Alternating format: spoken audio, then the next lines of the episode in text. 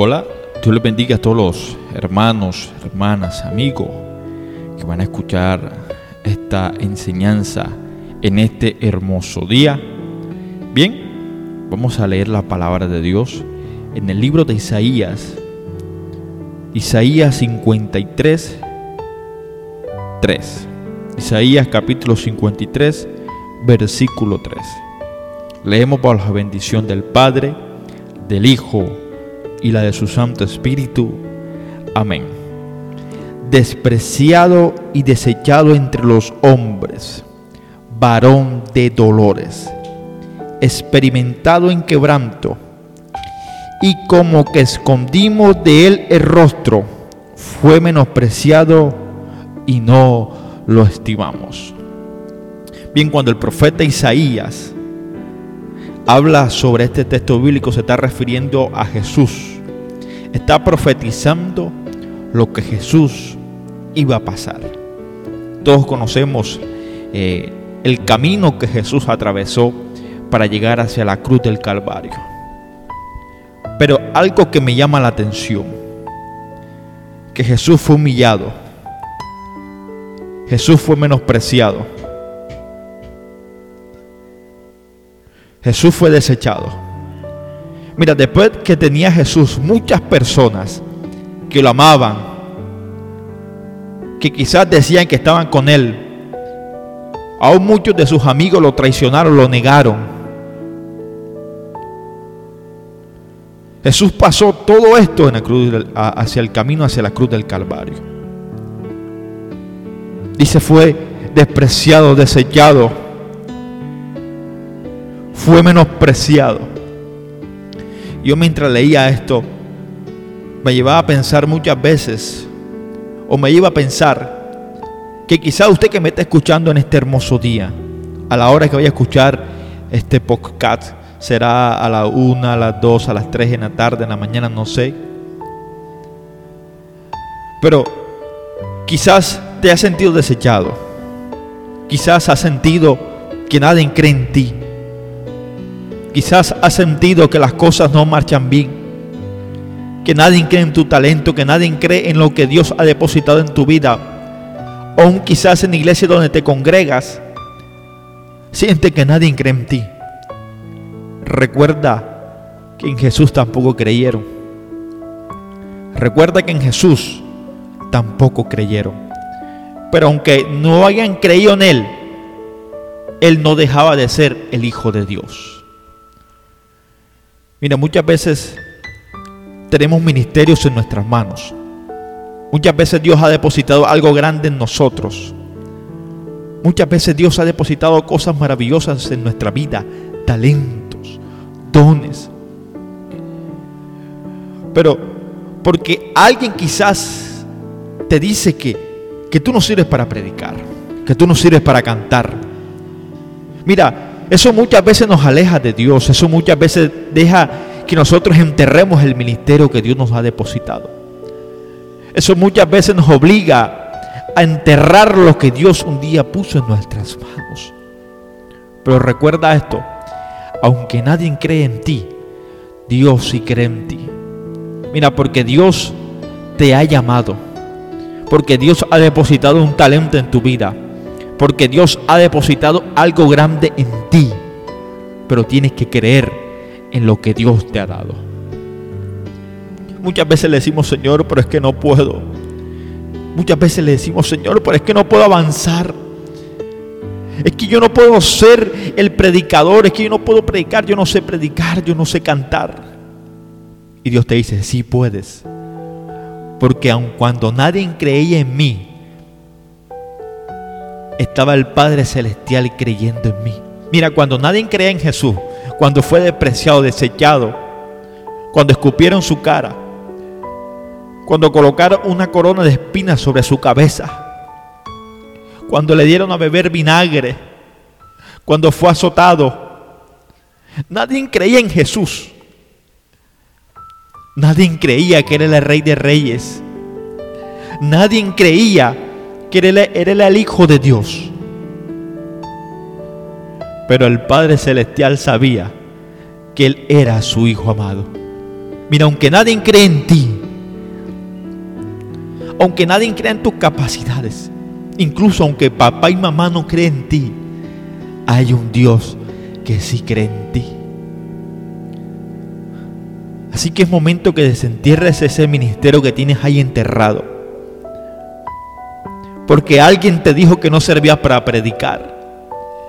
Porque alguien te dijo que no servías para cantar. Y esas palabras marcaron tu vida. Y esas palabras llegaron a ti y te hicieron que te alejaras de Dios. E hicieron que enterraras el llamado, el ministerio, el talento, el don que Dios te había dado. Es momento que tome la espada, la armadura. Es momento que desentierres ese ministerio que Dios te ha dado. Le diga, Señor, heme aquí. Porque mira, eso es lo que quiere el diablo. El diablo quiere acabar con los ministerios. El diablo quiere acabar con lo que Jesús, con lo que Dios puso en tus manos. Pero es momento que le diga, Señor, aquí está mi vida. Que aunque nadie crea en mí, que aunque nadie me mire, yo voy a poner a tu servicio lo que tú me has entregado. Mira, cuando entiendas esto, es normal que la gente se levante. Eso es normal que nadie cree en nosotros. Pero lo importante es que Dios cree en nosotros. Lo importante es que Dios cree en tu vida, en mi vida. Y qué lindo es cuando nosotros pagamos, ahí en el secreto buscamos a Dios, pagamos el precio. Entonces cuando te vean en lo más alto van a decir, oye, pero este no era el que predicaba mal. Oye, pero este no era el que siempre estaba ahí, pero no hacía nada en iglesia.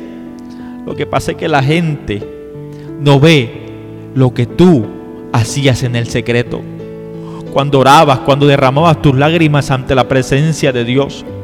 Cuando le decías, Señor, aunque nadie cree en mí, estoy plenamente seguro que tú sí crees en mí. Con, cuando nadie me miraba, tú sí me mirabas, Dios. Mira, es como David. David nadie creyó en él. Ni su padre creía en él. Cuando el profeta fue a ungir Pasaron todos, todos los hijos. El papá mandó a llamar a todos los hijos. Pero Dios decía al profeta, no, este no es. Entonces el profeta le preguntó al papá, este, ¿no tienes otro, otro hijo? Y el papá dijo, ah, sí, tengo un hijo por allá que apacenta las ovejas. Ni el mismo papá de David creyó en él, pero Dios sí creía en David. Dios sabía que David era la persona indicada. Entonces mira, cuando David se levanta a pelear contra Goliat, dice Saúl le pregunta, ¿tú cómo vas a pelear con, con, contra ese, ese hombre que es un hombre de guerra? Y tú eres solo un muchacho. Y David le dice, ven acá, tú me ves así, pero yo he peleado con osos para defender las ovejas. Yo he peleado con leones. Cuando tú no me ves, yo estoy peleando. Mire, así muchas veces pasa en nosotros. La gente quizás ve a personas y uno se sorprende. Porque uno ve, eh, va a la iglesia y, de, pronto ponen a predicar a un hermano que usted nunca lo, había visto predicar. Y en ese momento, cuando usted lo, lo, escucha predicar, tiene un rema, tiene una palabra poderosa. La presencia de Dios se desata, la gloria de Dios se desata de una manera poderosa. Y usted dice, oye, pero ese muchacho yo lo hubiera sentado ahí en la silla. Lo que pasa es que usted, que él en el secreto peleaba la bendición, oraba, buscaba a Dios. Cuando nadie lo veía, él derramaba sus lágrimas delante de la presencia de Dios. Él estudiaba la palabra de Dios.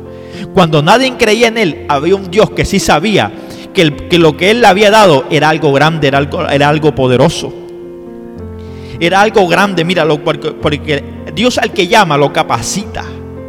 Tú tienes que entender eso. Mira, si Dios te llamó, Él te va a capacitar. Mira, y algo que me pasó a mí muchos años atrás, lo doy como testimonio. Cuando yo era un niño, recuerdo yo que trajeron un maestro de música a la iglesia. Trajeron un maestro de música a la iglesia. Y, y empezaba a dar clase y empezó a dar clase aquel, aquel hombre. Y en el momento yo cogí la caja, el tambor, no sé cómo le llama en el país donde me estén escuchando. Acá en Colombia le llamó la caja, el tambor. Y yo empecé a tocarlo. Y él hizo un gesto, me dijo, no, no, no, no, tú no sabes tocar eso, deja eso quieto mejor. Y eso me llenó de, dolor, de tristeza. Recuerdo que me fui para mi casa, era un niño apenas. y yo empecé a llorar, a decirle, Señor, pero yo no sirvo para esto. Yo recuerdo que dejé de tocar por muchos años. No sé, tenía yo por ahí como aproximadamente 11 años. Yo tuve un sueño y yo veía que, que una mano poderosa tocaba mi cabeza y me ungía y me decía, pon en funcionamiento lo que yo te he dado. Yo recuerdo que al día siguiente me fui para la iglesia, empecé nuevamente a ensayar, a ensayar, a ensayar y ensayar. En fin, pasaron muchos años, yo empecé a estudiar, Dios me capacitó. Y recuerdo yo que me invitaron a una iglesia muy grande acá en la ciudad de Barranquilla.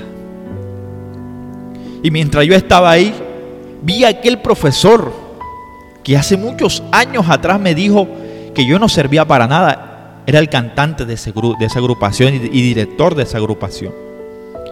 Ese día me acompañó mi hermana. Igual que años atrás, eh, mi hermana también estaba conmigo en ese momento.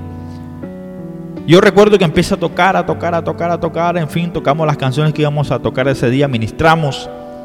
Cuando yo me bajo de, de la plataforma del púlpito, estamos ahí en el patio tomando agua. Y aquel, aquel señor llega, se acerca ante mí, me saluda, me dice que bien, me felicita, en fin, me, me, dice muchas cosas bonitas. Y recuerdo que él se saluda con mi hermana y hablan ahí. Y mi hermana le dice, ¿Tú no, tú no te recuerdas de él, tú no te acuerdas de él.